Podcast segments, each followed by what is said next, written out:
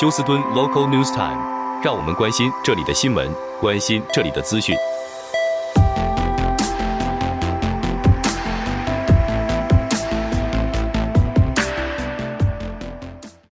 亲爱的听众朋友，您好，我是美俊，很高兴在今天星期四的节目当中，在空中和听众朋友们一块的来关心一下发生于 Houston 和德州的重要消息。首先和听众朋友们播报在天气方面啊，那么在今明两天天气是比较暖和的，那么最高气温都将近华氏九十度，可以说这两天应该算是破纪录的高温了。但是进入星期天之后，下雨的机会将会增加，届时最低气温可以到华氏六十度左右，所以想要看有下雨的。民众们要等到星期天就可以看到雨量明显的有发生的趋势。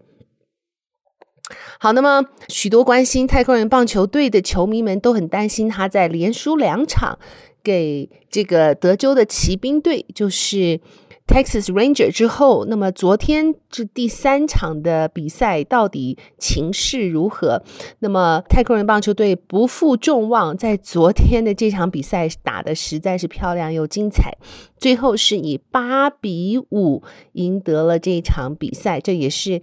Astro 进入 ALCS 就是 American League 的之后的比赛第一场赢球。明天将会有第四场的比赛。所以呃，可以想见啊，届时可能很多在休斯顿上班的球迷们都要向公司请假来支持 Astro 了。好，那么在二零一九年于 Deer Park 的一家应该算是石化工业公司叫做 ITC，当时它爆炸之后呢，啊、呃，现在。有上千名的诉讼案哦，那么在昨天，他们表示呢，已经双方得到和解，ITC 将会以九十万美金的 settlement，应该这是和解的费用呢，来平息这众多对他的控诉。那么当时根据调查显示，ITC 其实是。可以预防这一场大爆炸的原因是，他们并没有做好一些预防的措施，以至于储存石化燃料的十二个仓库有意外的泄漏，结果造成的爆炸事件。好，那么呃，再来看一下。休斯顿的大陪审团在昨天再度的拒绝将休斯顿警察，他的名字是 Shane Privet 以谋杀罪或是过失杀人罪起诉。原因是在二零二二年的时候，Shane Privett 在逮捕二十九岁的 Jalen Randall，当时 Jalen Randall。拒捕，并且不和警方合作。当 Shane Privett 叫他在车上不要动的时候，发现 Jalen Randall 坐在车上之后，转身要朝车子后面拿一个什么东西，而 Shane Privett 警官为着自己生命的安全向他开枪，结果将啊、呃、这名嫌犯 Randall 打死。日后送入大陪审团，第一次大陪审团的决定是在今年四月份，决定拒绝将警官 Shane Privett 起诉，而检察官不甘心，又送了第二次给大陪审团。那么在昨天，这个二次聚集新的大陪审团也断定不能起诉 HPD 的警官 Shane Privett。最主要的原因是，他们后来发现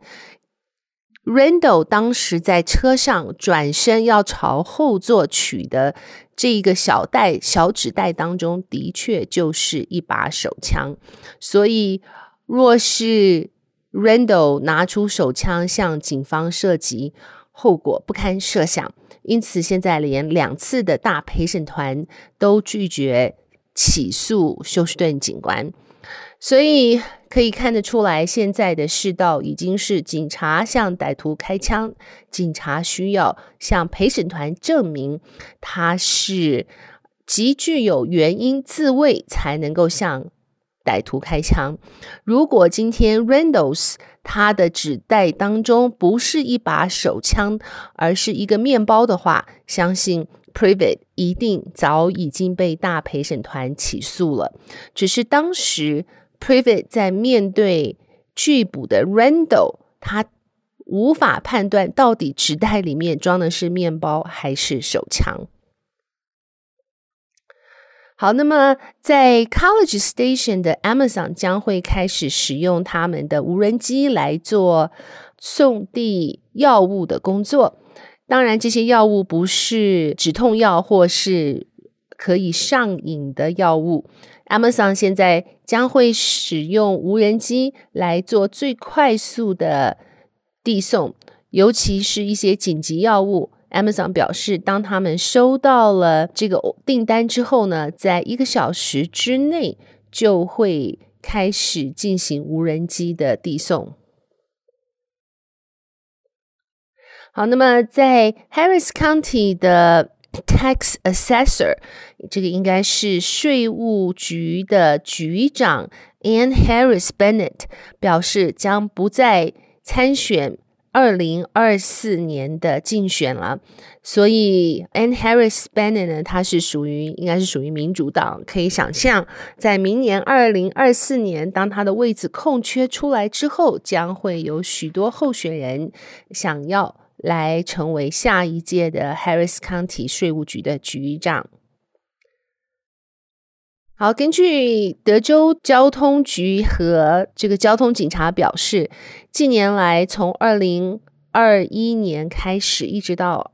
二零二三年，许多的年轻驾驶人因为血气方刚或是经验不足。而死在他们的驾驶座上。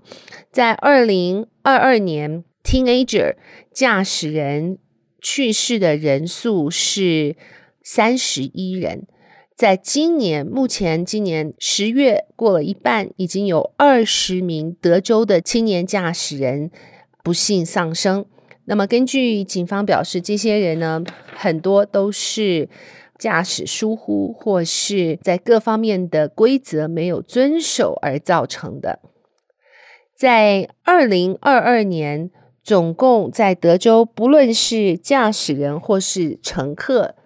有八十名青少年不幸丧生，是因为当时车子的速度是超速而造成的死亡。今年目前为止呢，是四十九名青少年因为超速而丧生。另外，在二零二二年，因为不绑安全带而丧失生命的 teenager 是六十三人，所以也难怪现在几乎是十分普遍，只要是年轻人的车子保险呢，价钱都是十分的昂贵。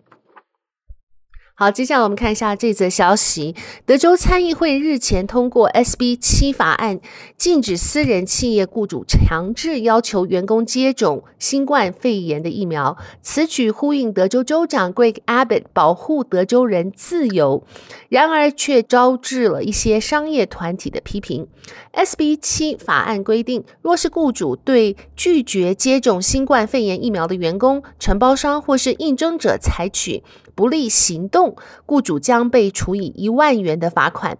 该法十六号交众议会德州的州务委员会审议。这个法案的起草者是德州众议员 Jeff Leach，表示任何德州人都不该失去工作权利，任何德州人都不应该因为出于任何的原因，不论是宗教、医疗或是良心问题等等，拒绝接种疫苗而被解雇。他说，这个法案作用是。解决雇主告诉员工，除非你接种疫苗，否则你不能够在这里工作的情况。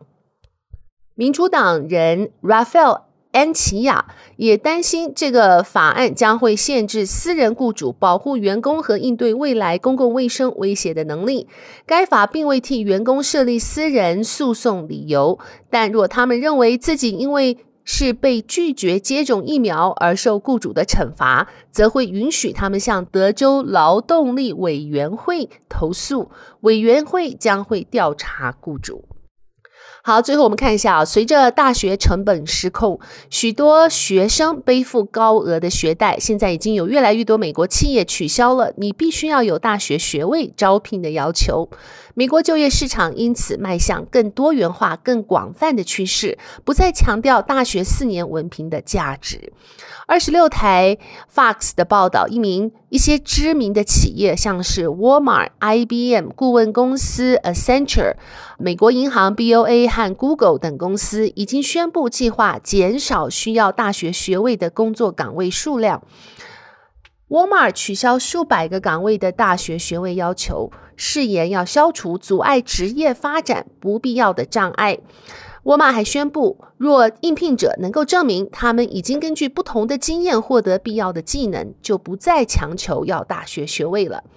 那么，《Paper Belt on Fire》